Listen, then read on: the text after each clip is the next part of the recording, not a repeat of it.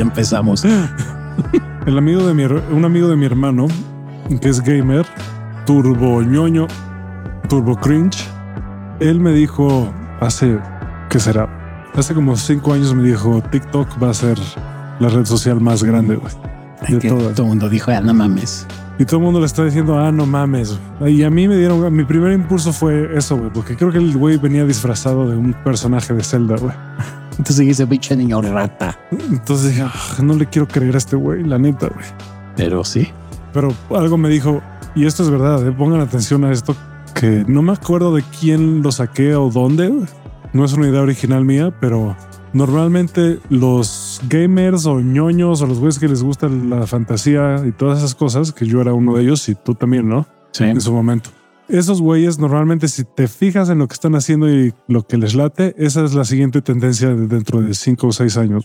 Un chingo de veces. Sí, cuando estás muy claro, es lo que me pasó a mí con mi negocio, que cuando lo inicié en el 99, estás hablando de hace 24 años, güey. Y yo agarré y dije, güey, este es el futuro, la venta en Internet, güey. La gente va a comprar por Internet. Y hubo banda que me tiró de loco, como de, si es chingón el Internet, pero ahorita el boom es el punto com, güey. Es lo que es el futuro, que sí. Todo el mundo estaba emocionado con los com y pues ya ves que esa burbuja tronó por ahí del 2002, creo que fue 2004, una madre así. Pero ese era el boom. Pero yo estaba como más adelantado al asunto de no, güey, las transacciones y las ventas van a ser por Internet. De hecho, mi primer cuenta de PayPal yo la tuve en el 2000, güey. Y ve, pues al día de hoy, la mayoría de la gente ya compra por Internet. Digo, fue un desmadre que tuvieron que pasar, sobre todo pandemia, porque había mucha gente, sobre todo en Latinoamérica, que no confiaba en, meter su tarjeta o comprar en línea. Pero por pandemia tuvieron muchos que acostumbrarse a decir, güey, pues no tengo de otra más que conseguir las cosas en línea. Pero yo estaba muy clavado en ese entonces con la salida de Internet y muy clavado con la onda de que empezaba eBay, por ejemplo, que aquí en México había salido de reto.com y esa madre después la compró Mercado Libre, güey pero yo empecé vendiendo en derreto.com porque no podía vender en eBay, porque salía carísimo los envíos. Pero decía, güey, este es el futuro, güey. O sea, la gente va a comprar cosas en Internet. Ya en Estados Unidos ya había gente que compraba, pero tampoco se, se viralizaba tan cabrón, güey. Estaba empezando apenas Amazon también. Pero sí concuerdo, los que somos muy ñoños, digo, yo ya, ya, yo creo que aquí los ñoños que están chavitos, güey, los que son jóvenes, los que tienen 15, 16, 17, 18 hasta los 25, yo creo. Es que muchas veces los gamers están mucho en contacto con los niños, güey. Sí. No por no, no, que no se, mal, se malinterprete, güey. No, porque juegan con ellos en línea, güey. Sí, hay muchos menores de edad que juegan en chingos, güey. Juegan con ellos en línea y ven qué pedo con ellos. Y también algo que pasa con los gamers en general y la gente así es que somos niños que yo no soy gamer ahorita, aunque me gustaría más. hace rato que tengo ganas de regresar. Pero el punto es que somos niños hasta los 15 años, güey. A mí me costó un chingo de trabajo soltar la niñez, güey. Todavía no la he soltado del todo. Yo todavía, verga, todavía no la he soltado del todo. No, bueno, creo que nunca la sueltas. Digo, hay partes que se te quedan muy cabronas, pero creo que nunca sueltas la niñez. Pero, Sobre todo los hombres, creo. Pero algo hay ahí de que esa gente es la que trae como el futuro en sus manos y pasa lo de siempre. Dime si esto no te pasó a ti mis amigos y yo, que éramos los mediotetos de la, en la secundaria, nos gustaba el rock y esas cosas. Y de repente los güeyes más populares de repente decidieron que ellos querían ser rockers y se apropiaron por completo de la cultura y se traían sus playeras de Pink Floyd y todo eso. Y dices, y así es como pasa, güey. Los blancos se apropian de la cultura de los demás, güey. Así es. Sí, es. En este caso, los, los ricos se, apropiaron de la cultura de los, bueno, bueno, los populares de los tetos. Ahorita, por ejemplo, tú a un chavito le dices, ármate una computadora gamer y sabe qué tipo de ventiladores comprarle, si le pone una pasta especial al procesador, güey, entre el ventilador y el procesador, o si le hace una opción de cooling water, o, o sea, muchas cosas que yo, por ejemplo, ese era el primer negocio que a mí se me había ocurrido cuando empecé en Internet, que también digo, fue, ya no es lo que yo vendo el, día de hoy, pero en ese entonces yo dije, güey, las computadoras gamer también van a ser el futuro. Y es muy chistoso, pero hoy en día, después de 20 años, ya hay tiendas especializadas en artículos de computadoras gamer, controles, procesadores, gabinetes, tarjetas de video. Y yo quise en algún momento armarme como mi tiendita para computadoras gamer, güey, porque sé armar computadoras, pero era carísimo. Yo tenía, o sea, los artículos, ya había tiendas gamer en el 2001, por ejemplo, pero estaba en Estados Unidos y en Europa. Entonces traer los productos motherboards o placas madre especializadas para videojuegos, tarjetas para videojuegos, procesadores especiales, eh, ventiladores especiales, todo ese tipo de ñoñadas no había en México, güey, e importarlas salía muy caro. Entonces decías, güey, la gente no compraba esas cosas porque pues, eran puro, los chavitos eran puro generación de cemento como yo, güey, que no entendían todavía las computadoras. Yo por ser turboteto, como se acaba de notar, güey. Sí, güey, me estoy derritiendo de interés, güey, aquí.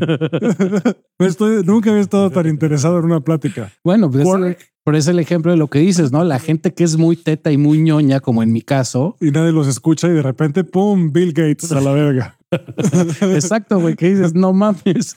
Son los que terminan así, o teniendo ese tipo de ideas. Digo, yo gracias a ser ñoño, pues terminé teniendo mi propio negocio desde hace todos estos años, ¿no? Y nunca he sido godín. Aquí en México todavía no se ha consumado la venganza de los ñoños. Aquí todavía los reyes, bueno, ya hay más techis que antes, ¿no? Cada vez hay más techis que antes, pero sí, de hecho. Pero sigue siendo la, la elite del dinero, sigue siendo güeyes que tuvieron algo que ver con el gobierno o con Televisa, TV Azteca y esas cosas. Siguen siendo los mismos grupos. Sí. Y siguen siendo eh, mis reyes. Pero ya pronto va a cambiar. Yo, yo creo que sí, no tarda, güey. Yo creo que México está desfasado como en Estados Unidos. Yo creo que unos 15 o 20 años. O sea, ya, ya no debe tardar en empezar a ver pero, X cabrones, güey. Pero también eso, eso va a empezar a cambiar y se va a acelerar bastante más porque se está viniendo una cantidad de gringos para acá, de Noma y gente de todo el mundo. Como ya hemos dicho 17 mil veces aquí, ¿no? Pero en resumen, eh, Lord Dufine es una verga, es un visionario y yo se la eh, ahorita me, ahorita mismo me estoy hincando. No, no visionario, güey, pero o sea, me refiero a que efectivamente, pues sí, el ser un pues, asteto, güey. Pero te lo estoy diciendo en serio, güey, pinche defensivo, güey. No, es que a mí me da mucha risa lo de visionario. Digo, en términos literales, pues se podría decir que sí por el negocio que tengo, no y por las computadoras, pero Sí, o sea, mucha gente me tiraba de loco y quién va a querer una computadora gamer o quién chingados va a vender cosas por internet. Claro, tú se lo dices. Es más, yo se lo digo ahorita a una persona que nació con el milenio, que tiene 23 años, y yo le digo, güey, cuando tú naciste, yo estaba empezando mi negocio. Y te diría, no es cierto, güey, pues, la venta en internet ha existido siempre y no. Es lo que pasa con los niños el día de hoy. Hay muchos niños que dices, ¿qué pedo, güey? o sea, un, un niño o un adolescente, una generación Z, no concibe el mundo sin internet y sin un celular, por ejemplo, güey. Cosa que a ti y a mí sí nos tocó, güey. A mí todavía un poco más, pero eso está cabrón, güey. Y eso, pues sí, las mentalidades cambian. Y sí son los chavitos y los ñoños o los que tienen mucho contacto con la tecnología los que van dictando en algún momento la tendencia de lo que va a jalar en un futuro. Sí, así que no, no bulen tanto a los ñoños, güey, porque se les van a voltear, güey. De hecho, quien los bulee, vayan y chinguen a su madre, neta el mundo es de los ñoños, la neta, güey. Ahorita sí, güey. Pues, Ajá. Ahorita sí, el mundo, o sea, cuando menos en cualquier otra parte del mundo, menos aquí. No, bueno, y en general en la historia, pues obviamente todos los premios Nobel científicos, eh, gente literaria muy cabrona, eh, pintores, escultores, todos los que generan arte, los más cabrones, pues son los que mantienen al mundo, güey, son los que generan y crean ideas nuevas, güey. Sí, nada más que antes, durante la mayor parte de la historia, siempre les robaban sus ideas el rey o quien fuera. Aparte. Que es lo que pasa siempre, güey. Burning Man empezó como un proyecto bien chingón de gente bien loca y rara. lo que acabó, güey. Y pues ya, pinche ya, ya, va puro mi rey, güey, también.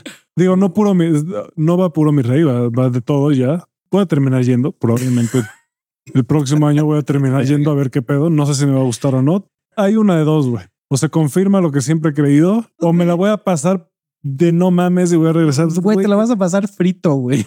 No, mames. No, no sé si, si me iría por ahí. Pues ya, ya para mí las drogas ya. No, yo creo que ya no sería bueno, güey. Pero todo el mundo está frito ahí, güey. No, me comería hongos, es lo que me podría comer ahí, pero nada más, güey. Nada de nada que sea LSD ni mota, para que me entiendas. Ni mota, ni LSD, ni coca menos, güey. Tachas ni a putazos, güey. hay, hay dos cosas. No, no voy a decir esto aquí, güey, porque mala influencia. Los hongos no creo que sean mala influencia, entonces eso sí lo puedo decir. Ayahuasca, güey. Pero hay otras cosas que haría, por ejemplo, y, pues sí sería de los que va a meditaciones guiadas y la chingada y a clases de yoga y todo eso. Ah, pero bueno, en fin. Insisto una vez más, chinguen a su madre los que bullean a los ñoños. También a la banda esta que en algún momento medio cancelaron porque se burlaron las morras estas de Güey, pinches niños rata, güey. Como, como con los ñoños, güey. Tú no eres ñoño, güey. No juegas videojuegos, güey. Es como, güey. ¿Por aquí?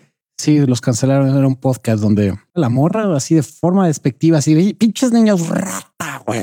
Así describió esto, a esta banda ñoña, güey, que yo, yo no me ofendo si me dice ñoño, pero hay gente que sí se ofende y sí es políticamente incorrecto que agarres y te burles de ellos, güey. Me gustaría hacer español porque así podría decir chica sin sonar turbo pendejo. güey. Esta chica No, una, una, una chica, una tía. es una tía, es una tía. Les voy a decir tías o minas yo. Ya habíamos ¿Qué prefieres, tía o mina? Tía, me lo tomas tía.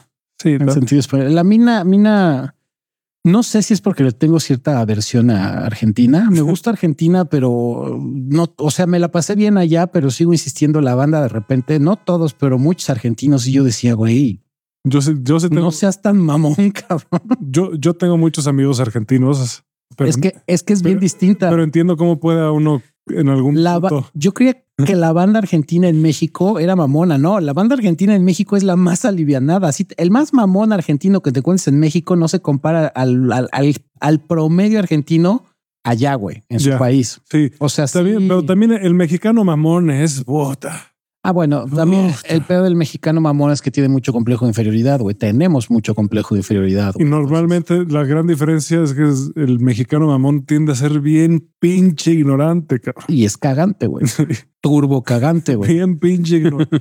Pinche ignaro.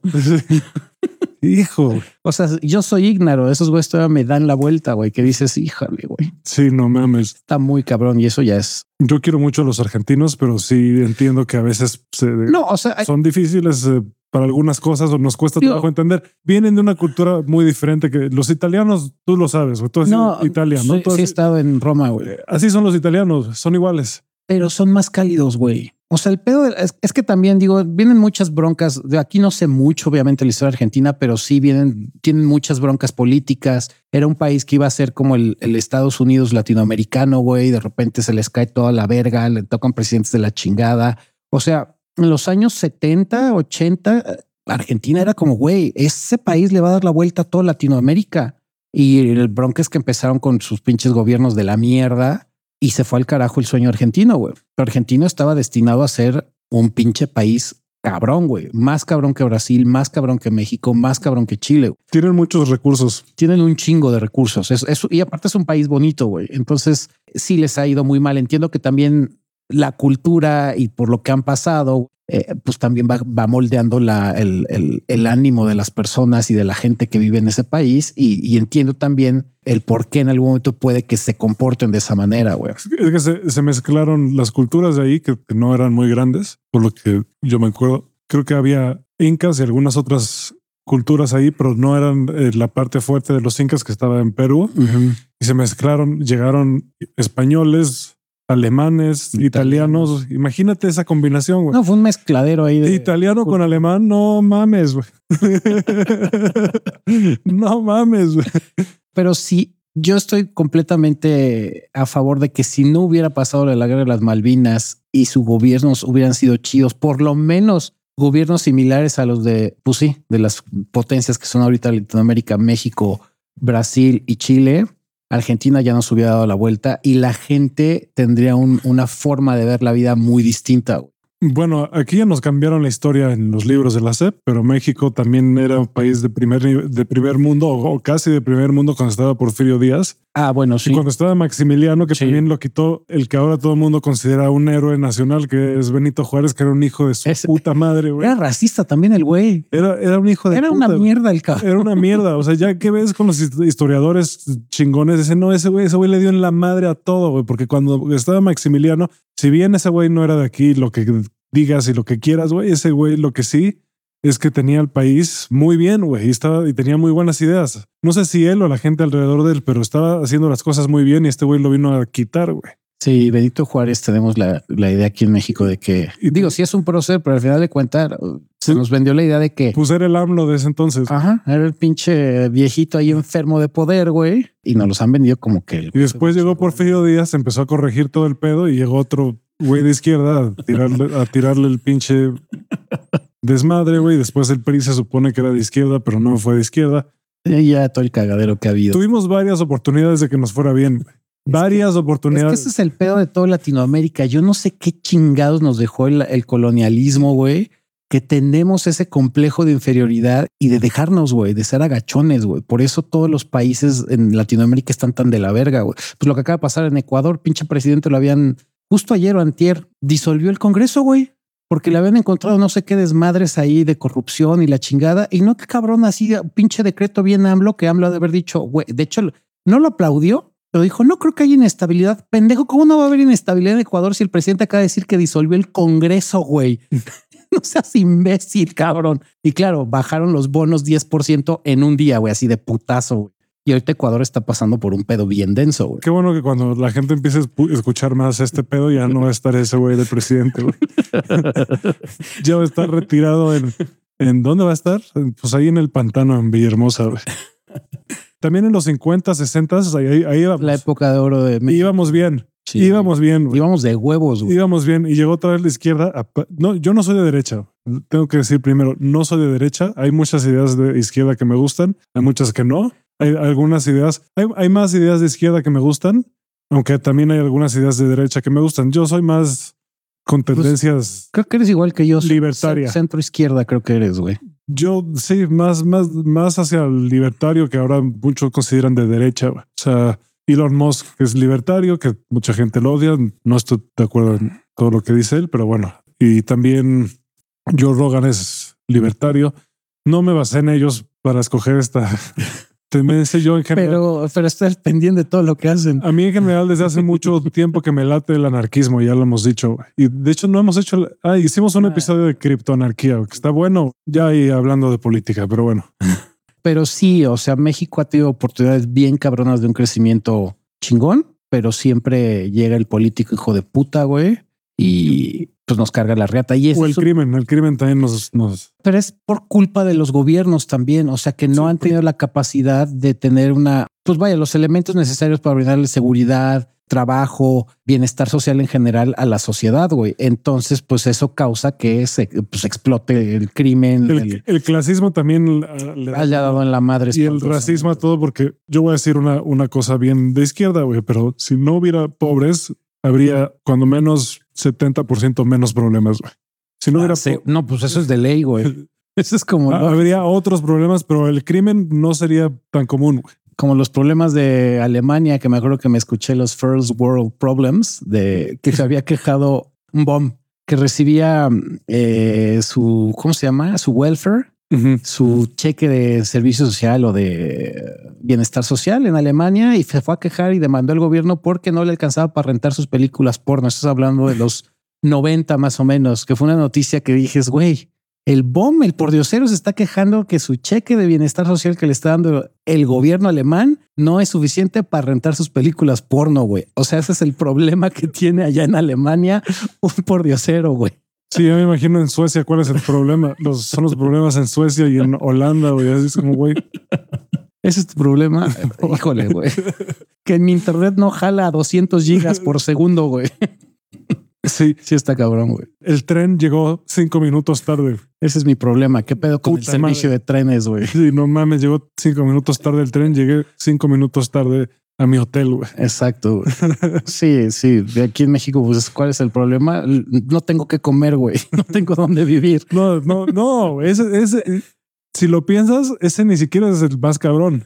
Si lo piensas, es, pues es, la pobreza. no, aquí es como, es como, ok, no tengo que comer, va, chido, ok. Es chido. O sea, no, no estoy diciendo que está chido eso, ¿no? Pero el pedo es, no tengo que comer y estoy rodeado de criminales que en cualquier momento me van a asesinar. Sí, y lo peor es que no tengo para pagarles, güey, porque no debería pagarles, pero me extorsionan porque, pues, derecho de uso de suelo, güey, por mi negocio o porque, pues, vivo en la zona donde hay criminales y tengo que darle una lana, güey, si no me secuestran o me matan, güey. O no tengo que comer, entonces tengo que pasármela todo el día cortando caña en las peores condiciones del mundo. y no olvidemos. para que me den 12 pesos, güey, no mames. Y no olvidemos la narcocultura también, güey, de cuántos chavitos aspiran a ser sicarios y narcos que dices, puta madre, güey. Pues es que es el único camino que ven. Exacto, que dices, güey, pues si me van a pagar tanta lana por ser una mala persona, pues me la juego, güey. Solo así puedo mantener a mi familia. Y si cuando trabajo un chingo me pagan 12 pesos, güey. Pues sí. Sí, ese es el problema. Y eso es en general en toda Latinoamérica. Entonces. De hecho, la neta, qué chingón que haya gente que aún ahí tenga la virtud de no ser criminal. Sí, toda esa, esa gente sí es muy loable el esfuerzo que hacen por decir yo de aquí a la chingada no quiero estar, güey. Sí, yo, yo, Y se van por la derecha, güey. sí está cabrón eso. güey. Sí, está muy cabrón, pero hay gente que. Y, y lo que dicen, eso sí, creo que este todo el latinoamericano. Sí, somos. La cultura latinoamericana es muy noble y es muy trabajadora, güey. Y es buena en general, güey. El latinoamericano es una buena persona, güey. No, o sea, somos cálidos, somos buen pedo, somos dicharacheros y jacarandosos, güey. El pedo es que sí, pinches gobiernos culeros que pues nos tienen con la pata ahí en el cuello, güey. Y no podemos hacer nada. güey. Y aunque intentemos, güey, pues llegan gobernantes como el pendejo de Obrador, güey, que eso también me da coraje, la, la cero memoria, güey. Que dices, güey, Está cabrón que ya digas así directa. "Oh, Está bien. pero es que es real, güey. Ya, ya dijiste, güey, queda un año y medio, güey. No creo que de aquí entonces tengamos suficientes seguidores como para que, para que ese güey nos la haga de pedo. Entonces, Güey, peores cosas le dicen al güey todos los días. Es lo bueno que todavía tiene México, que le puedes mentar la madre al presidente sin que te maten, güey. A diferencia de los años 70, güey. pues, Que agarraban y pues mira, Tlatelolco, Halconazo y vamos a chingarnos unos estudiantes por revoltosos, güey. No mames. pues mira, no, Digo, todavía no no, es el país. a ese grado, pero No es el país donde ser periodista es lo más seguro del mundo. bueno, aparte, güey. Pero bueno, Ya nos aventamos 25 minutos de rant. Como siempre, güey. de cosas de, las que no tenemos, este, Ni puta idea, no, no tenemos la- las calificaciones para opinar, güey, pero La autoridad intelectual, moral, ideológica, güey. sí, mira, de todas las cosas que yo he leído, de lo que menos he leído es de política, es de lo que menos. Sí, yo también. Yo es lo que me entero. Pero bueno, estudié derecho, entonces más o menos sé de algunas cosas de la administración pública. Muy bien. Yo no acabé el kinder, güey. Entonces yo nada más hablo por hablar. Te puedo decir cómo era el imperio romano. Cómo se manejaba el pater familias. Hace mucho no escuchaba ese término, el pater familias. Esa fue la materia que más estudié y que más me gustaba. Derecho romano. güey. Derecho romano. Está chingón, güey. Pero bueno, pues vamos a dar inicio a este episodio el día de hoy. El tema es un tema muy bonito y que usualmente no pelamos. Yo creo que se puso como de moda hace unos... Yo lo empecé a escuchar el término hace unos cinco años, que es la responsabilidad afectiva. Yo lo empecé a escuchar hace mucho menos, hace como un año más o menos. Yo tiene como cinco, cuatro, cinco en el pick-up artistry, como estás más involucrado en ese desmadre, entonces de repente sí había personas que lo mencionaban, pero no se pelaba mucho. Y yo creo que tiene sí yo más o menos unos cinco años que lo empecé a ver ya como de manera más común dentro del vulgo. Sí, bueno, yo también hace cinco años me llevaba con pura gente que no tiene la menor noción de responsabilidad afectiva. Todo lo contrario, güey. Todo lo contrario. Puro güey manipulador, güey, de puta, güey. narcisista, güey, misógino. Pero bueno, la, la responsabilidad afectiva se refiere, a, en- según mis estudios y el departamento de investigación de Aftershave, dice se llama, se llama ChatGPT. se llama ChatGPT.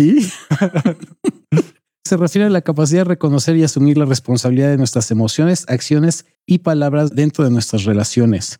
Que sí había eso sí no fue ChatGPT, eso sí lo investigué yo, de que sí empezó más o menos el término a acuñarse en los años 80, porque es cuando empezó como la revolución en las relaciones, que empezaba a existir ya el poliamor y las relaciones abiertas. Obviamente esto en Estados Unidos y en Europa, porque aquí en México pues ni siquiera el día de hoy todavía se entiende eso. Yo ya se conoce, pero la mayoría de la gente sigue tomando ese tipo de relaciones como irresponsables o que no quieres sentar cabeza o que solo quieres andar de pito flojo o de vagina floja. Entonces se dieron cuenta que en ese entonces ese tipo de relaciones pues eran muy narcisistas porque decían, pues sí, tenemos una relación abierta, pero cada quien hace de su culo un papalote, no me preocupo por el otro ni por mí. Y pues nada más andamos reventando ahí este personas, güey, porque pues no sabemos tener o no sabemos cómo manejar nuestra responsabilidad con respecto hacia las demás personas. Es esta responsabilidad afectiva. Entonces, básicamente es saber que tus acciones, que lo que haces con el otro tienen siempre una consecuencia y por tanto no debes de ser una persona a la que le valga madres el otro. O sea, siempre estar consciente de que lo que tú le digas o lo que hagas puede repercutir en algún momento. Por ejemplo, que le había dicho a Cristian que a ver si luego armamos un episodio sobre estos términos, pero por ejemplo, el hacerle ghosting a alguien, ¿no? Que dices, güey, ¿qué es el ghosting? Que de repente tú estás con una persona y ya te cagó y desapareces, güey. No, sin, sin motivo, sin causa, sin decir "Va- va- agua va, A me veces, fui de tu vida, güey. a veces ni es porque te cagó ni nada. A veces no, nada más, güey, así. No supiste, o sea, te dio miedo y te, no sé todas las, la- las motivaciones para hacer ghosting, Yo, son muchísimas, pero están dentro de los términos de que son como tácticas de manipulación en algún momento que a lo mejor tú lo haces inconscientemente, pero todavía me quedé pensando con una persona que, que sufre ansiedad, estaba platicando con ella y me decía, güey, es que a mí me, me detona muy cabrón el asunto de que se vayan de mi vida sin decirme nada. O sea, con que me digas, sabes que vas y chingas a tu madre, no quiero saber más de ti porque me cagas o porque yo no quiero tener una relación contigo ni de pareja, ni de amigos, ni de nada. O sea, simplemente ya no quiero tener nada contigo. Bye. Decía, ya con eso estoy tranquila, güey. El pedo es que de repente, pum, desaparecen, güey. Y yo me quedo con la idea de que, güey, fui yo, güey, tengo pedos yo, estoy pendeja yo, qué hice mal, qué dije o qué no dije. O sea, ¿por qué no me dio un motivo, razón o causa para irse de mi vida? Me quedé pensando y dije, fuck. O sea, claro, no me voy a hacer cargo de esa persona, pero sí soy responsable en algún momento de decirle, güey, ¿por qué me estoy yendo? Digo, no es mi bronca que tenga esa persona un déficit de atención o sufre de depresión o sufre de ansiedad, pero no me quita nada el agarrar y decirle, ¿sabes qué? Pues esto no está funcionando, sea cual sea la relación que estés teniendo con esta persona, pero decirle, bye. Es amor propio y amor a los demás, güey, también. Y yo lo único que quiero decir ahí es que para la gente a la que hayan gosteado, porque me tocó hace poco que me platicaron, yo sé que es bien difícil lidiar con esa necesidad que tenemos de cerrar las cosas, güey, pero eso no existe en realidad. No existe el deber de cerrar las cosas. Y no me acuerdo quién me dijo esto y cuándo, pero si dependes de que la otra persona cierre el ciclo, pues ya valió madres, güey, porque puede no, no No, bueno, nunca, güey una de las cosas que yo he aprendido con mi sensei y, por ejemplo, una forma de no tener responsabilidad afectiva que a mí me, me, me aplicaron el ghosting en algún momento y que yo le había dicho a mi sensei, güey, esta persona me prometió que no me iba a hacer ghosting y lo terminó haciendo, güey. Y mi sensei me dijo, güey, una de las muestras más grandes de amor es permitir al otro que rompa sus promesas, güey, pero eso depende de ti. Claro, cuando eres una persona más evolucionada y consciente, entiendes perfectamente que tienes razón. Dices, güey, es cierto. O sea, la única persona que puede romper una promesa es quien hace la promesa. Y tiene razón, güey. O sea, yo terminé diciendo, pues sí. Entonces lo entendí en ese momento, hice mi berrinche como de 10 minutos. Dije, bueno, pues ni pedo. Tiene toda la razón, es una gran muestra de amor, pero eso también depende de ti que seas una persona consciente. El problema es que la mayoría de la gente no va a entender eso. La mayoría de la gente te va a decir, ah, rompió su promesa, es un hijo de puta o es una hija de la chingada, no se vale, falta de compromiso y la chingada. Dices, pues sí, entiendo. Entonces, ¿por qué en algún momento entra en, en juego la responsabilidad efectiva, güey? cuando alguien te deja de hablar o algo así, no lo debes tomar como que hay algo mal contigo. Y si realmente tienes amor propio y si realmente tienes seguridad en ti mismo o misma, pues te da igual porque lo hayan hecho. Sí, bueno, es lo que me pasa a mí y a ti, ¿no? Nos vale madre. No lo veo como que es un pedo mío, es como, güey, pues esta persona ahorita no, no puede. El problema, insisto. No puede, güey es que siempre hablamos nosotros, obviamente, de cómo nos va en la feria. Y a ti, a mí no nos va tan mal, la neta, eh, porque ya nos ha pasado que. Pero sí, nos, a mí me ha ido muy mal. No, bueno, yo he llorado sangre casi, casi, güey. O sea, el, decirme voy a desuscribir este planeta porque no me quiero y dependo de otra persona, pues sí me ha pasado por la cabeza. Y el tirarme a la basura y el azotarme y el hacer dramas, claro, todo eso lo he vivido pero ha sido un proceso de crecimiento y de ir entendiendo todas esas broncas por las cuales yo atravesaba y por qué me enganchaba tan culero y por qué armaba tan de la verga dramas con las personas. Pero la mayoría de la gente a veces no llega a ese punto, que es lo más triste. Entonces, no hace mucho, una amiga que es muy espiritual, no tiene más de un año que me decía, es que, güey, ¿por qué todos los güeyes se van de mi vida? ¿Qué hago mal? Me siento de la chingada porque yo pienso que yo estoy loca, igual yo estoy bien pendeja. Eso es lo que haces mal. Eso. Pues es lo que yo le dije. A ver, güey, ¿por qué chingados lo que hemos dicho en los últimos capítulos? ¿Por qué te hablas de esa forma, güey? Exacto, ¿Por qué eso, crees? Eso es lo que haces mal. ¿Por qué no tienes autocompasión? ¿Por qué crees que está algo mal en ti? Que lo único mal que yo podría ver es que te tratas mal, una y dos, que tienes una tendencia a escoger cierto tipo de güeyes, que si te agarras puro hijo de la chingada. Mi psicóloga siempre me decía, cuando yo me, empezaba a tirar mierda, güey, de repente me empezaba a tirar ella también, güey. Y al final me decía, güey, pues es que vi que te estabas tirando mierda, entonces dije, pues de aquí soy, güey.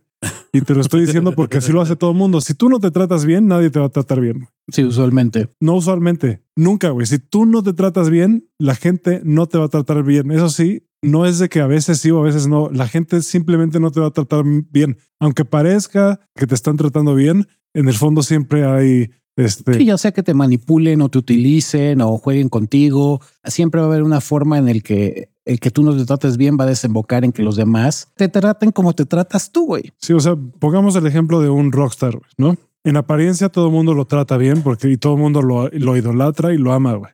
Pero todo eso es un amor falso y es un amor totalmente, no, ni siquiera es amor, es nada más conveniencia para todo. Y estos güeyes se drogan y se tratan a sí mismos de la chingada. güey. Y por lo mismo, pues a nadie le importa, o sea, parece que los tratan bien, pero al final todo el mundo, pues lo único que quiere es que ese güey salga, a- o sea, me vale pito si este güey está deprimido y se quiere suicidar.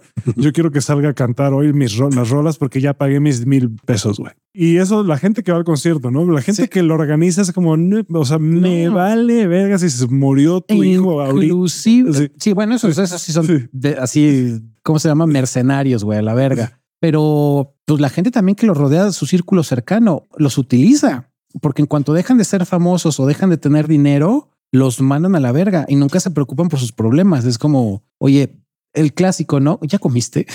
¿Estás bien? ¿Dormiste bien? ¿No quieres no salir este fin de semana y nos quedamos y echamos así el cafecito, vemos Netflix? No, siempre es, güey, ¿qué se va a armar? Sí, no. Vamos a la peda, vamos a la fiesta, vamos a la reunión, vamos Sí, al no, evento. no, ni siquiera te vayas tan lejos con que sean famosos. Yo veo amigos a los que les pasa que son amigos muy socialité. A mí me pasó cuando era RP. RPs. O sea, en el momento en el que dije, ¿sabes qué, güey? No estoy de acuerdo con esto de medio tratar así a las mujeres, güey.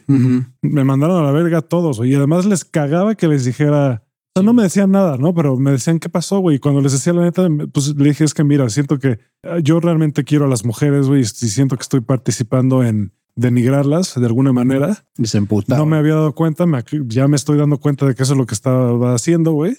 Y pues yo ya no participo en eso, güey. Y pues casi, casi me decían, ay, puta, no mames. pinche güey raro, güey, pinche intenso, güey. Deja de pensar tanto las cosas. Es como, oh, Dude, no mames. ok, o tal vez tú deberías de pensar más sobre tu ingesta de drogas y, y, y cómo tratas a la gente en general, güey. Exacto. Sí, eso es, eso es un ejemplo, un gran ejemplo de irresponsabilidad afectiva, ¿no? Que, o sea, el minimizar la idea y el sentimiento que tienes de, güey, no está bien lo que estoy haciendo con las mujeres, a mí no me cuadra, no me hace sentido, no está chido, creo que estoy participando en ese abuso y en ese maltrato. Y el que te lo minimicen y el que te digan, no, estás pendejo, estás de la verga, no es cierto, así no funciona, qué hueva de güey, puta, ya no eres machín, ¿qué te pasa? Eso es una total, completa y absoluta irresponsabilidad afectiva. Sí. El minimizar las ideas y los sentimientos de otra persona, sobre todo si van en pro de los demás, güey. Yo la responsabilidad afectiva la veo así muy en resumidas cuentas, muy similar a la empatía. Es que es parte de... O bueno, más bien, no, no similar a la empatía, porque al final, pues la empatía es lo que se necesita para tener responsabilidad afectiva, no son la misma cosa, pero es como decir, a ver, esta persona me quiere y no voy a abusar de eso para ser culero. Pues fíjate que hace no mucho puse en práctica lo de, por ejemplo, en Bumble, yo tendía mucho a que si machaba con alguien y de repente después de unas tres, cuatro pláticas no, no había química, las borraba y ya, güey. Ahora ya no las borro de madrazo. Si les digo, oye, ¿sabes qué? No hubo química o por lo menos de mi parte no siento que esto vaya a trascender más allá de este chat. Entonces solo quiero decirte que me la pasé muy bien. Gracias por compartir conmigo y voy a seguir buscando otras, otras personas. Y cerré la conversación, güey. O sea, no de madrazo, dejé que me contestara. Usualmente la mayoría no me contesta, simplemente me borran. Y es chistoso, me siento bien al decir, mira, a mí no me quita nada escribirte tres párrafos y decirte por qué me estoy yendo, porque ni siquiera te conozco. No eres nadie que yo conozca ni, tenga por qué conocer a huevo. Me preocupo, sí, de que, pues no sé si tengas problemas de ansiedad o por qué estés en esta aplicación o si nada más estés buscando tu hombre de alto valor o nada más quieras coger, no sé tu motivo, razón o causa, pero el hecho de que yo te explique o te diga el por qué me estoy yendo, güey, a mí por lo menos se me hace algo responsable y me sentí muy bien ese día que lo hice la primera vez. Dije, mira, güey, no me quita nada el, el- el- en vez de estarme la- volando a las mujeres, decir, ay, a la chingada no me gustó, decirles, ¿sabes qué? Pues no, no, no hubo match. Cuídate mucho. Gracias por todo. Que la gratitud también, eso es parte de la responsabilidad afectiva, decirle a las personas también gracias por compartir. Y eso seguramente mucha gente va a decir, ay, no mames, qué hueva andarle diciendo a la gente por qué me voy. Es una cierta cuestión como de ghosting si no lo haces. No conoces a la persona y entiendo por qué puedes decir me vale madre, no te conozco y vete a chingar a tu madre. Pero insistimos, cuando tú te vuelves una persona consciente y que se preocupa por los demás, evidentemente, y por ti, dices, güey, pues qué chido que puedas hacer eso y que la gente, pues por lo menos ya se quede con la idea de por qué no funcionó. Sobre todo las personas, lo que decíamos, ¿no? Las que sufren de ese tipo de ansiedad que te dicen, pues, ¿qué hice yo? ¿Qué, ¿En qué la cagué y por qué me mandaron a la goma? ¿Por qué me gustearon así de huevos, güey? Sí, Lord Rufine es un héroe nacional. Huevos. Es, es como, es, es como el bofo bautista, güey. En más de un aspecto, güey. Otro ejemplo de irresponsabilidad afectiva, güey. Anular mis actos, güey. En, pro del, en pro del crecimiento personal y de los demás, güey. A mí, a mí hace poco me pasó algo parecido y te lo platiqué, ¿no? Sí. De, de, Sí. de- de una, de una morra con la que conecté en Bumble y que me escribía un chingo y me comentaba en todas mis stories y todo eso. Me empezó a incomodar un poco y me empecé a dar cuenta de que lo mejor era, porque además era de esas que no se leía los mensajes y se enojaba, ¿no? Yo leía los mensajes y no contestaba inmediatamente Y se molesta. me tardaba en contestar y se, y, y se enojaba. Y sobre todo, pues eran mensajes medio agresivos, los mensajes. Que me dijo, ¿por qué ya no me hablas? ¿Ya tienes novia o qué? Yo así como, puta. O sea, no, es el- no me urge contestar esto, ¿sabes? Pero al final sí le contesté. No le pareció, ¿no? Pero al final sí le contesté. Le dije, a ver, porque me dijo, ah, me dejas en leído. Le dije, a ver, te estoy haciendo varias cosas, no es personal contra ti no te puedo poner la atención que quieres en este momento y pues no es personal, no tiene nada que ver contigo. Y ya, esa cosita de decirle no tiene nada que ver contigo, basta, güey. Eso que hiciste se llama comunicación asertiva. O sea, que eres claro y conciso con lo que estás diciendo o comunicándole a la otra persona, güey. La verdad no es que sea un ojete, no es que no quiera hablar contigo, simplemente estoy ocupado y no tengo tiempo ahorita de estar contestándole a todo mundo, güey. Estoy enfocado en, en mi chamo o en lo que sea o en si quieres ver la pared, ¿no? Pero el hecho de decirles la verdad y ser asertivo es parte también de la responsabilidad afectiva, que es lo que hiciste con esta morra. Sí, y además otra cosa que me pasó es dije, a ver, ya me estoy dando cuenta que es así de intensa, ¿no? Entonces, lo mejor sería yo que estoy más tranquilo y consciente en este momento, no meterme ahí por el bien de los dos, porque aquí mi intención es nada más echar desmadre. Y si yo decido hacer eso, aunque le diga que es lo que, eso es lo que estoy haciendo, yo sé que ella no, eh, que ella va a querer algo más.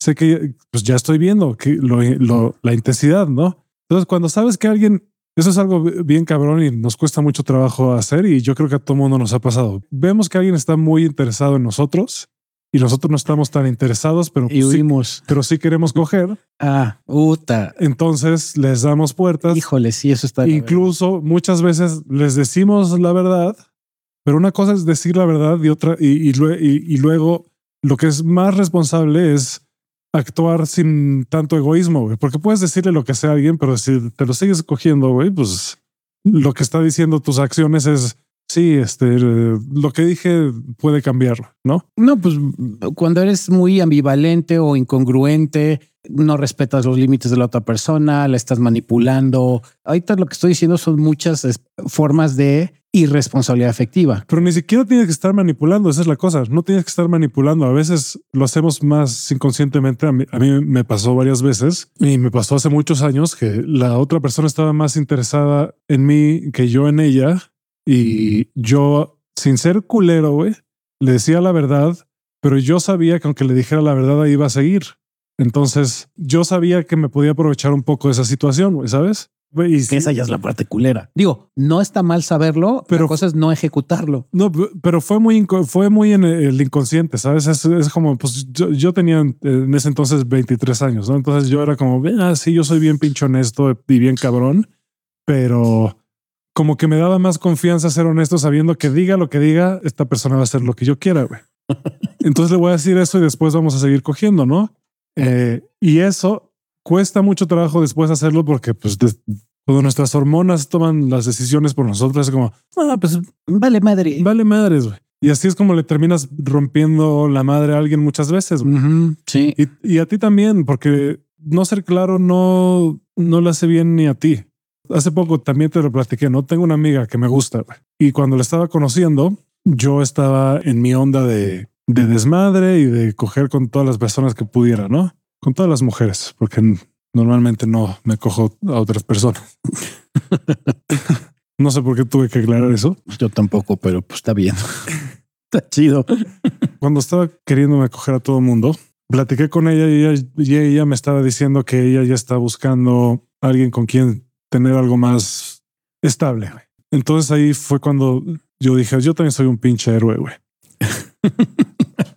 Ahí es, ahí es cuando yo dije, mira, ¿sabes qué? Yo ya sé qué es lo que quiere ella, me lo está diciendo, y sé que hay atracción aquí, entonces podría, si me aplico, o si soy medio, si no soy muy claro, ¿no? Medio sneaky. Podría sacar algo de aquí, ¿no? Ujú. Sí, claro. Y, y, eh, en su momento, en el pasado, lo llegué a hacer y me lo hicieron a mí también. Pero dije, ah, aquí voy a sacar algo. Entonces en ese momento me caché y dije, no, güey, la neta, no, ya no le tires el pedo, ya. Tengo ganas, güey, y si me habla, pues va a estar muy difícil no, no medio flirtear ahí, no coquetear, güey, pero no voy a hacer avances yo aquí porque ya me está diciendo, güey. Y, además me lo está diciendo sobria, con conciencia, que es que lo que ella está buscando es eso, güey. Y aunque ella está dispuesta a romper esas reglas, tendría que ser ella la que me diga que quiere romper esa regla y entonces yo ya puedo decir, ah, va chido, güey. En ese caso, sí, si ella busca, pues yo, yo sí estoy dispuesto a eso ahorita porque estoy en mi etapa de desmadre, ¿no? Pero ahí también entró como la conciencia de decir, güey, ¿para qué, güey?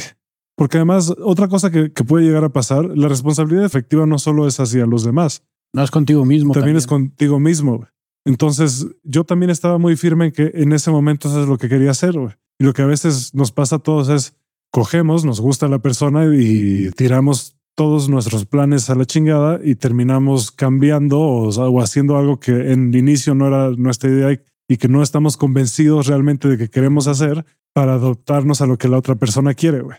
Que está bien. O sea, a veces pasa que, te das cuenta y dices, ¿sabes qué? No, ya me di cuenta que lo que quiero es esto, ¿no? Pero eso no lo puedes decidir, decidir después de una o dos cogidas, güey.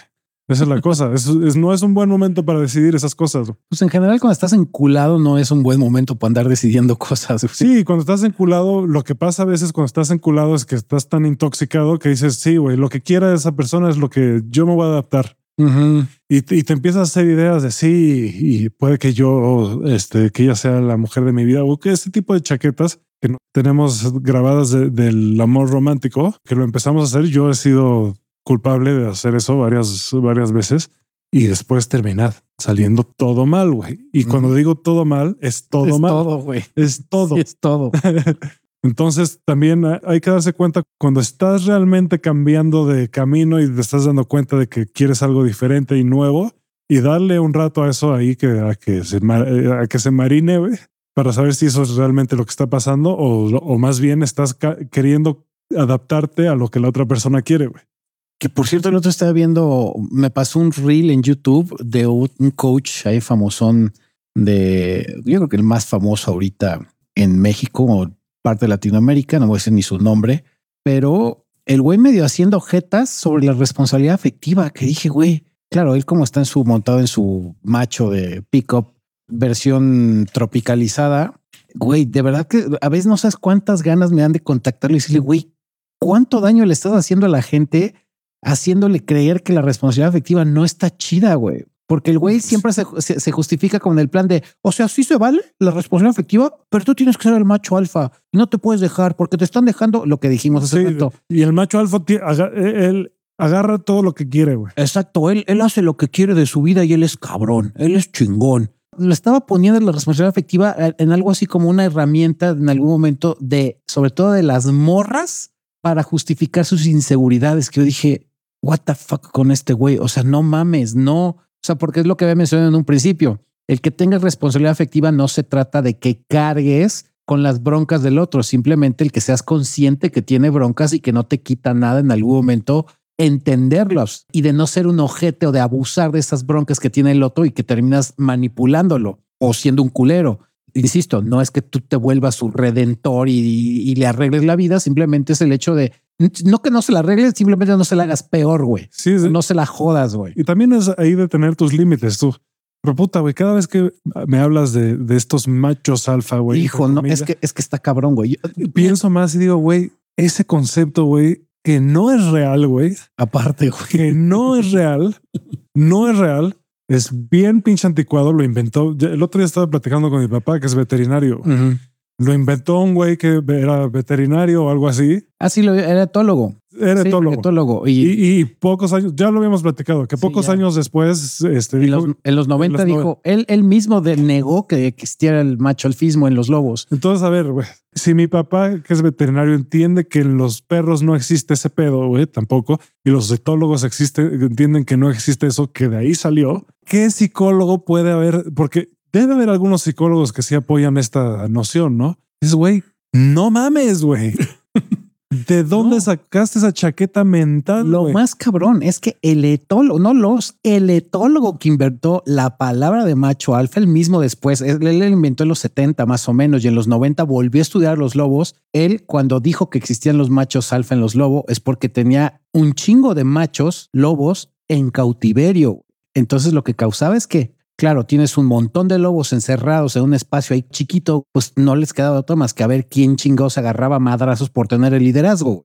Cuando ya los estudió en mediados de los 80 y publica su, su nuevo libro en los 90, estudió ya los lobos en su hábitat natural, ya en el bosque, comportándose como se debe de comportar de manera natural un lobo. Y fue cuando dijo, verga, güey, lo que yo estoy viendo es que se comportan como muy similar a los humanos en núcleos familiares que los alfa no era el macho, era la hembra y el macho, pero los dos eran los papás y los demás son los lobesnos y siguen a los papás. No es que agarre y el papá y la mamá sean los alfa y anden madreando a los chamacos, no, sino que se comportaban nada más como lo que en las sociedades normales de animales es el papá y la mamá, que cuida a sus hijos y se comportan como una familia, pero no existe tal cual el término alfa. Y él dijo, güey, la cagué y me arrepiento un chingo. Y cada vez que da conferencia el día de hoy, él sigue insistiendo, quítense la idea del pedo del macho alfa, que le han desvirtuado para decir ahora que los hombres de pelo en pecho y barba y que dices, güey, esas son mamadas, güey. Pero- son mamadas. pero, pero real, reales mamadas, güey, que no le, han hecho nada bien a nadie, que solo han promovido, uno, el machismo, obviamente, Cabrón. dos, la ignorancia, que van de la mano, ¿no? O sea, la ignorancia y el machismo son inseparables, Bueno, son inseparables, güey. inseparables. van de la, son como, como, como decía Polo Polo, calzón y caca, decía Polo Polo. Van de la mano, güey.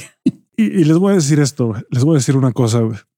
Cualquier persona que use la palabra macho alfa y que no lo esté diciendo de broma, una de dos. Si está hablando de animales, pues no sabe, ignora el tema, ¿no? Entonces, de animales, va, ok, no hay tanto pedo. Si está hablando de personas, De seres humanos.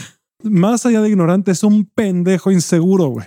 Muy. Y, y sí estoy juzgando en este momento. ¿Y saben por qué lo sé? Porque yo lo dije en algún momento y fue en la peor época de mi vida en donde era más, bueno, no era donde más inseguro era, pero era definitivamente cuando más confianza falsa tenía, güey. Y fue el peor oscurantismo de mi vida. güey. Era prácticamente alcohólico, un chingo de cosas. güey. Así que Yo voy a reafirmar lo que dice Crisanto porque yo sí en carne propia experimenté eso durante 15 años. Después me retiré, pero por lo menos durante 15 años le jugué al macho alfa. Sí fui pick-up artist. A mí no me puede venir a decir un pinche coach, no, es que mira, y la seducción y tu modo bombero y que tienes que ser un chingón y demostrar una... Güey, vete a chingar a tu madre mil y un veces tú, puto coach de mierda, güey, que vienes con teorías de hace 20 años que no sirven de un carajo y que no has sentido que los seres humanos todos son diferentes y que la raíz de tener éxito con cualquier tipo de relación con cualquier persona es el crecimiento propio, la responsabilidad afectiva, el poner límites, el amarte, el respetarte, pero no andarle diciendo a la gente todo lo contrario. La irresponsabilidad afectiva manipula, juega, aplica ghosting, aplica negging, a ver si luego armamos ese episodio de tácticas de manipulación en los nombres esos que existen como el ghosting y el gaslighting y esas madres. Pero todo ese tipo de cosas te las enseñan los coaches del día de hoy. si yo No sirven de un pito, de verdad. O sea, yo creo que el 90, 95% de lo que te enseñan los coaches del día de hoy de seducción es una mierda. Y insisto, es puras chingaderas que yo aprendí hace 20 años y que dices, dude, va, va. No te voy a negar que te va a jalar, pero vas a ver las pinches relaciones de mierda que vas a tener. Vas a coger un chingo, a lo mejor hasta se te cae el pito de tanto coger, güey. Pero va a haber un punto en que te vas a hartar y te vas a sentir vacío, porque estás simplemente aplicando el ser una persona que no eres, güey. Estás haciendo un pinche Lord Rufine chafa, güey. Así de simple. Sí, y miren, lo más chistoso, güey, es que antes de Cristo había un coach bien chido que se llamaba Buda. ese güey. Y ese güey, lo que ese güey enseñaba es lo único que necesitas saber para ser una persona chida y funcional y para que tus relaciones funcionen, güey. Se los juro. Eso se los puedo asegurar que si estudian eso, sus relaciones van a mejorar como mil por ciento.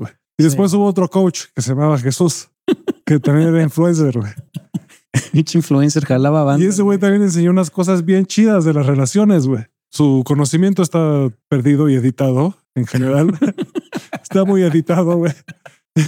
Sí, tiene muchas correcciones, güey. Que de hecho es algo que eh, de lo que hablaba con Porfirio hace poco. Güey. Es como, güey, mira, uno de los grandes pedos con la Biblia que leemos ahorita es que la han editado, pero un chingo. No sé quién sabe cuántas cosas le han quitado y no sabemos dónde están los textos en donde está todo lo que, donde hay más cosas de lo que realmente enseñaban y decían. Probablemente Jesús, o más bien seguro, era mucho más místico de lo que dice ahí, ¿no? Pero bueno, el punto es, no sé por qué en el 2023, güey, después de haber tener la oportunidad de estudiar tantas cosas mejores, güey, tantas enseñanzas mejores, y yo me incluyo entre las personas que decidieron estudiar estas mamadas del macho alfismo, no mamen, güey. Hay tan, hay un chingo de cosas más útiles, güey. Allá Mira, deja tú, o sea, deja tú afuera las creencias y todo eso.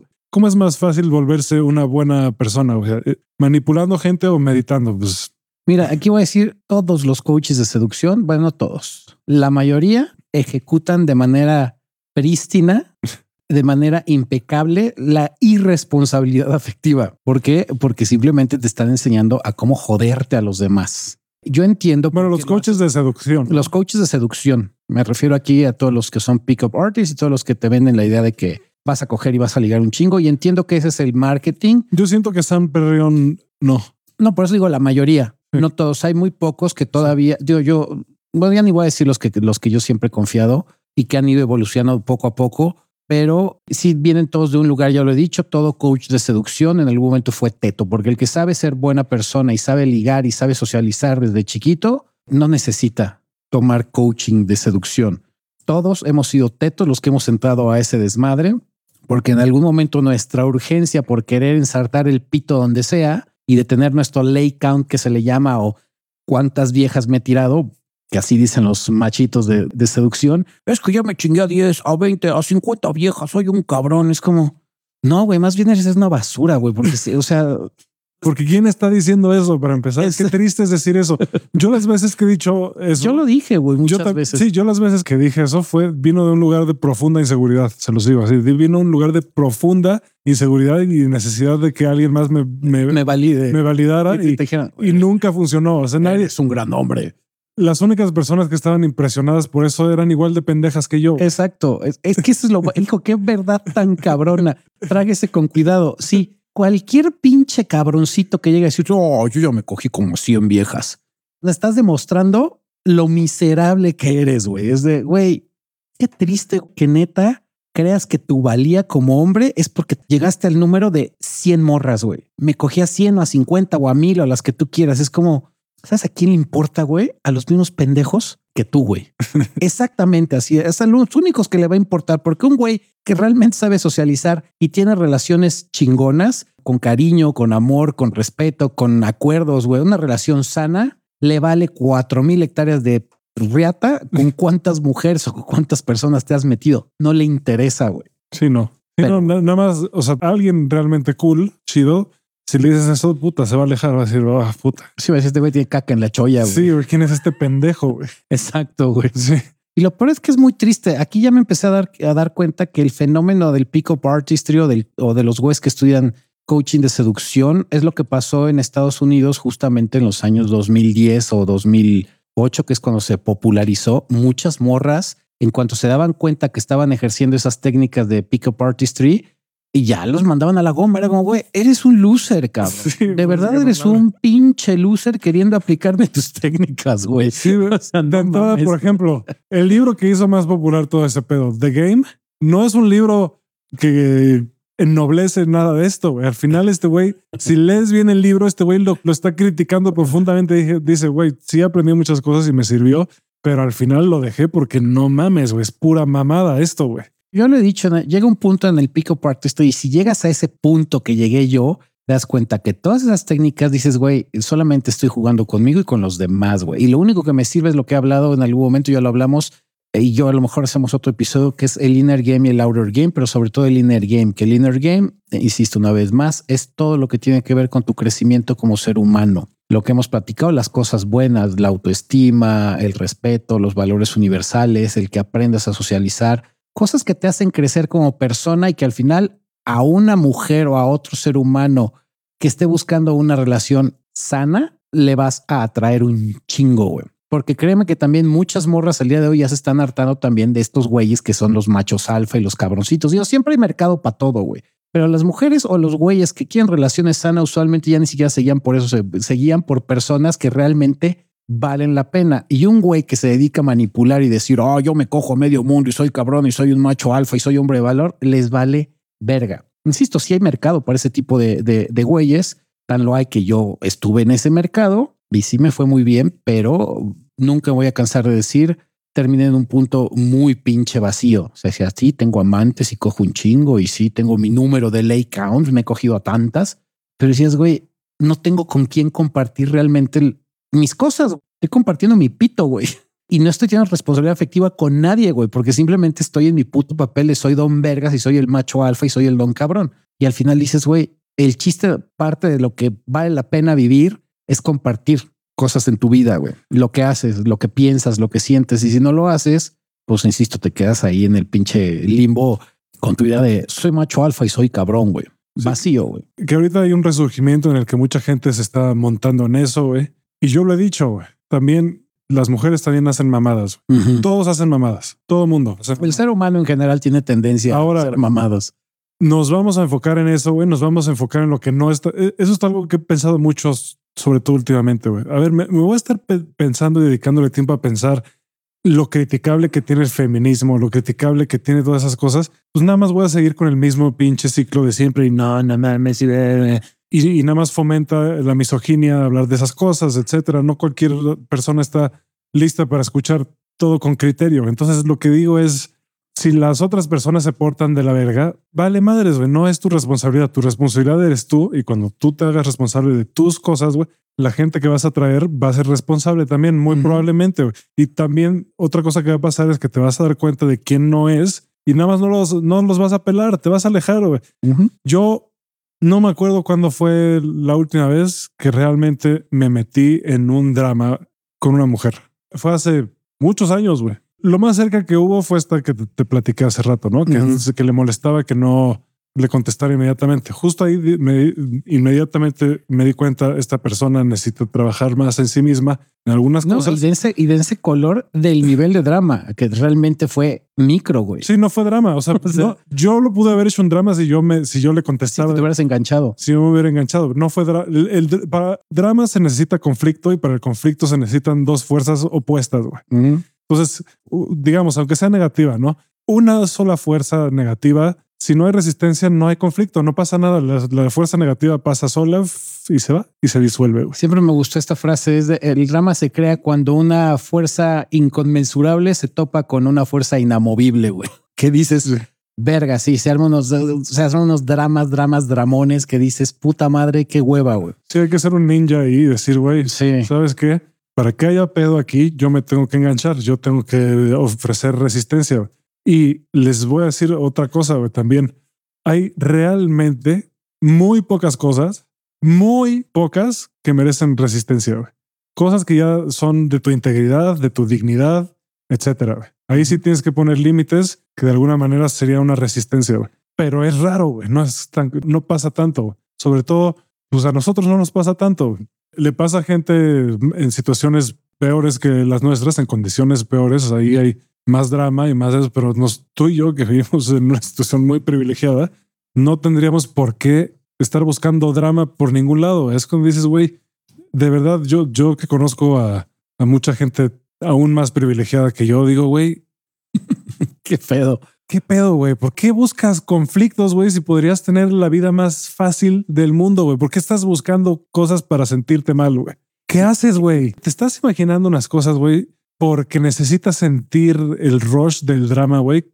Qué hueva, has sentido, por ejemplo, lo, lo opuesto a eso que es la paz de el no drama, güey. Yo sé que cuesta muchísimo trabajo lo que dijo Crisanto, quitarte el rush del drama. Yo mí me, hasta la fecha me sigue mamando, pero ya lo controlo un chingo. Sería como haberme metido Alcohólicos Anónimos, que siempre se me antoja el drama, igual que se te antoja el alcohol, pero ya sabes que no te trae nada bueno, entonces ya no lo ejerzo. Sigo teniendo el rush y siempre he dicho que se me antoja tener una relación toxiquérrima y que tengo dos candidatas que les encanta el pedo y que siempre he dicho, güey, con ellas, sobre todo una de ellas, digo, wow, sí se me prende la nafre bien cabrón tener una relación con ella, pero digo, ¿para qué? O sea, sé que va a terminar mal y ahí no entraría la responsabilidad afectiva, por ejemplo, ahí sí sería pura manipulación, puro pleito, cero acuerdos, cero límites, todo el tiempo sería minimizar al otro, pues todas las cosas que hemos dicho que no aplican en, la responsabilidad afectiva, pero termino en el plan de cuál es el punto. Dijiste también hace rato otra frase que ¿por qué te gusta crearte conflictos para vivir en el drama?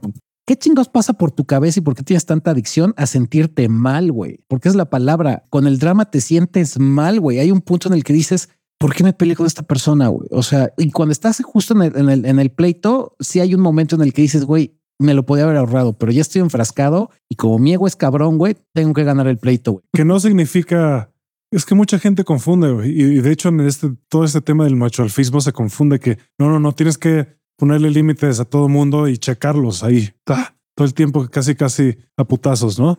Es como no, no tienes que hacer eso para reafirmar tu posición o tu valía, güey. Sí, los límites a lo que nos referimos son cosas que evidentemente a ti no te gusta que te hagan y dices desde un principio, sabes que no me agrada que Así que, que, sí, que, así que ya me voy o si me importa seguir esto, te, lo digo amable y asertivamente. Digo, güey, no hagas eso. Ahorita me incomoda. Este, si lo vas a seguir haciendo, me voy. Sí. Que de hecho, si tú eres una de esas personas que cree que tú decirle a alguien, oye, sabes que no me gusta que me hagas este tipo de bromas si eres mi pareja o estoy dateando contigo. No me gusta que me trates de esta forma o me digas de esta otra. Si crees que decirle eso a alguien se oye muy teto o crees que la otra persona va a abusar por tu ser vulnerable, una, deja esa persona y dos, deja tú de pensar también de esa forma porque significa que no aplicas la responsabilidad afectiva y que tú tampoco te estás queriendo. Yo lo hago con mi pareja y lo hago regularmente con las personas que es muy raro, tengo mucha tolerancia, pero si hay algo que realmente ya no me agrada, si les digo, y sabes qué, no me latió esto. Y si lo toman a burla o lo intentan utilizar como una herramienta para joderme, entonces sí, ahí digo, mm, esta persona, bandera roja, a la chingada.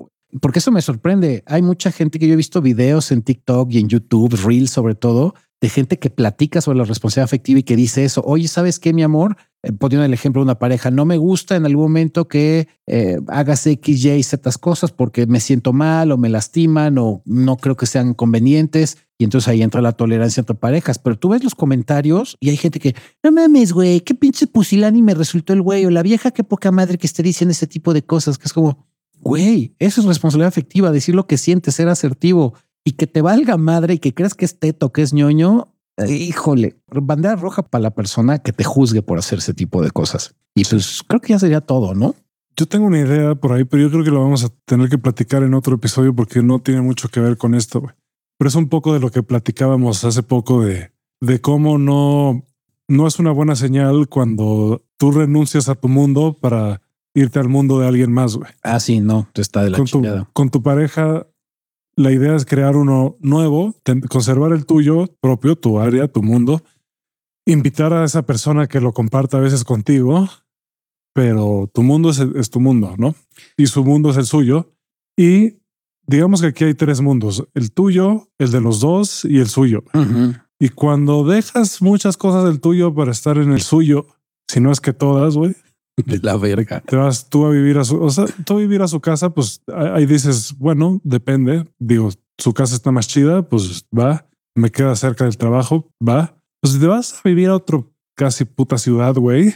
No importa dónde te vayas a vivir, es el hecho de nunca olvides de conservar tu individualidad. Eres un individuo, individuo uno. O sea, tu individualidad siempre la tienes que respetar, la tienes que honrar, la tienes que amar, porque si no lo haces, en algún momento te vas a perder, ya sea en la individualidad del otro o en el mundo del otro. Y cuando ya no esté esa persona, no te vas a sentir identificado con nada, te vas a sentir a la deriva completamente. Sí, es que ya, ni siquiera para meternos en temas de poder o no, cuando tú te vas al mundo de alguien más, pues ese es su mundo. güey.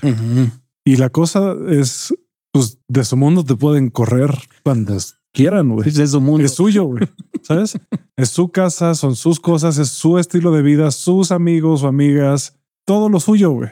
Y si tú abandonaste el tuyo, que pasa a un chingo de gente que se mete en una relación, cuando quieres regresar, pues la gente te va a decir, güey, no me pelaste en cinco años, güey, vete a la verga. Sí, lo hemos dicho, votan familia, votan amigos, votan chamba, eh, votan todo, güey. Su casa, su sí. zona, todo, o sea, Todo. Les digo, no, no Ah. está mal en algún momento cuando una relación es sana, no está mal, pero siguen con... Mira, siempre que hay algunos sacrificios que hay que hacer en cada No, y aparte, mire, yo lo que me he dado cuenta de las relaciones de gente ya mucho más grande que empieza a pegarle a mi misma edad, güey, es que usualmente los que se divorciaron y terminan teniendo parejas después, cada quien vive en su casa. Se siguen viendo, ya sea que ella vaya a casa de él o él a casa de ella o ella y ella vayan a casa de ellas. A veces sí se juntan. ¿no? Sí se juntan, o sea, me refiero a que comparten sus vidas, pero ya de manera cada quien individual. O sea, tengo gusto de verte hoy, mañana no, tres días sí, otros dos días no. En fin, van teniendo acuerdos, pero usualmente terminan teniendo su propio mundo. Inclusive a veces si están en la misma casa, como que cada quien tiene a lo mejor su propia habitación o cosas así, pero no están como muéganos ni están inmersos en el mundo del otro, soslayando el propio, güey. Sí, mira, hay dos casos en los que es un poco más fácil, ¿no? Eh, Uno es cuando ninguno tiene hijos, ¿no? Entonces ahí sí, pues no, muchas veces funciona que, que se vayan a vivir juntos, ¿no? O la otra es cuando los dos tienen hijos y pues ya sus hijos son grandes y ya tienen su propia vida eh, y todo eso. También. Pero para alguien que sus hijos no son, eh, es que puta, es nunca debe ser la prioridad de alguien, pero ni siquiera estás en el top 3, güey. Eso es cierto.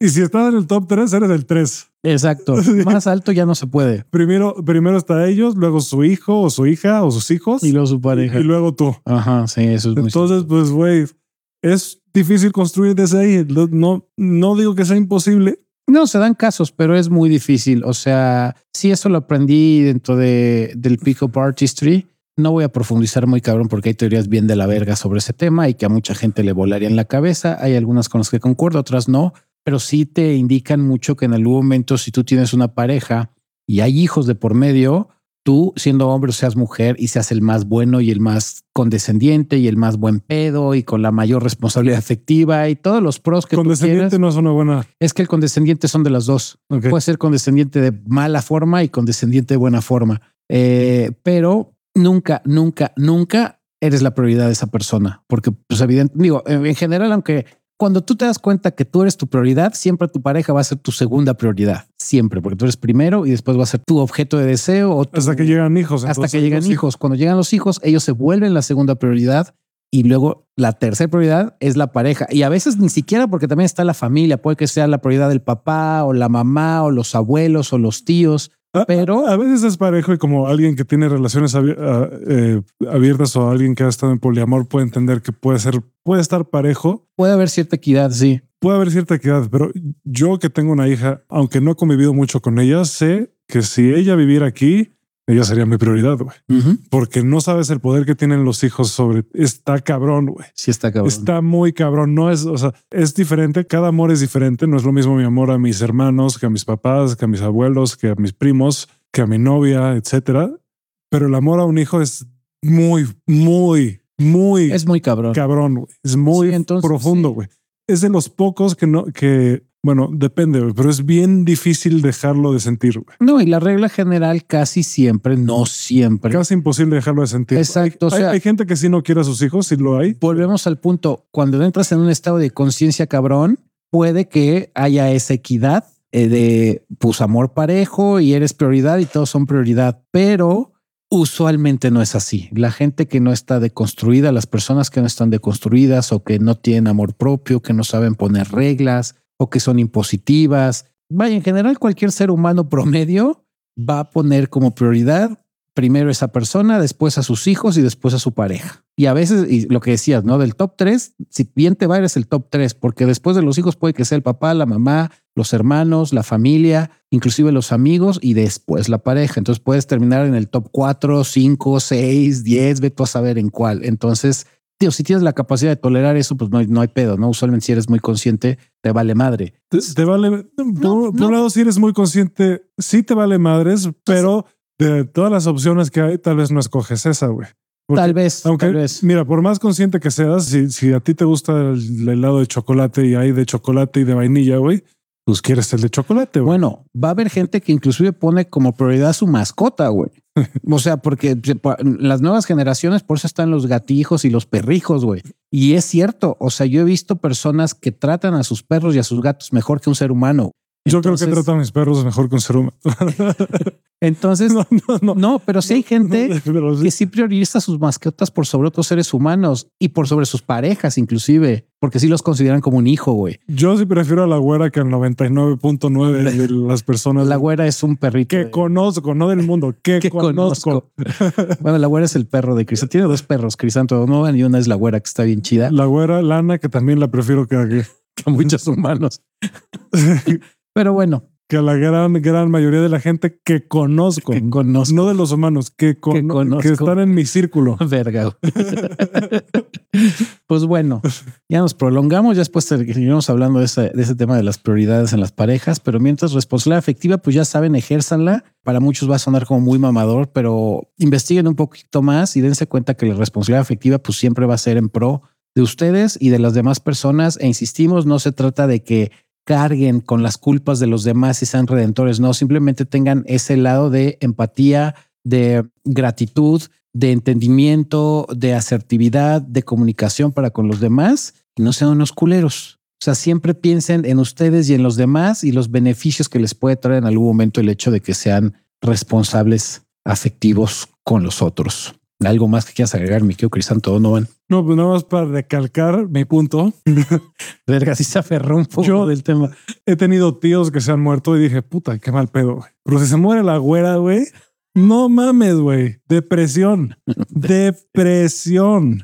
Y no estoy bromeando. O sea, sí es broma, sí es chiste, Pero no es chiste. pero es, pero es muy probable. o sea, sí, pero no, pero sí, Sí, pero, no. pero, pero, Pero sí. Pero puta. No es chiste, pero si quieren, sí. pues está bueno, pues les mandamos. Digo, no, o sea, tampoco crean que era mi tío consentido ni mi tío cercano, ¿no? pero, pero, pero, sí. o sea, de esos tíos que ves una vez al año, pero y que es el tu hijo de puta, güey. no, y que, o sea, te caen bien, incluso me caían bien. Obviamente, si es alguien que odias, pues sí, sí obviamente quieres, quieres más al perro, ¿no? Pero, pero yo estoy hablando de gente que sí me, que, que sí estaba de mi- en mi buen lado, en- de mi, sí eran de mi gracia. Mira, como yo soy un ser trascendido, todos los seres vivos merecen el mismo amor y respeto que yo les ofrezco Ah, todo el no. tiempo. Así que ve a la chingada, Crisanto, no, con tus mamadencias. Pin- Pinche chucho aquí. Pues está bueno, les mandamos mucho beso, abrazo y apapacho. No dejen de compartirnos, de escucharnos cada semana, dejarnos sus comentarios en Instagram, TikTok, YouTube y Facebook. Y pues yo les mando como siempre un beso en el ojo de tondera. Tú, mi querido Crisanto, ¿qué les mandas? Yo les mando un gato. Bien random el pedo. O sea, si quieren, tengo un gato en adopción, pesa como 400 kilos. no, no es cierto, no está en adopción, pero sí pesa 400 kilos. Sí, sí está, sí está rellenito. Un amigo una vez me dijo, ¿qué pedo con tu tigre, güey? Es que sí está cabrón, güey. Pues ahí nos escuchamos la siguiente semana. No olviden que los amamos y pues abur.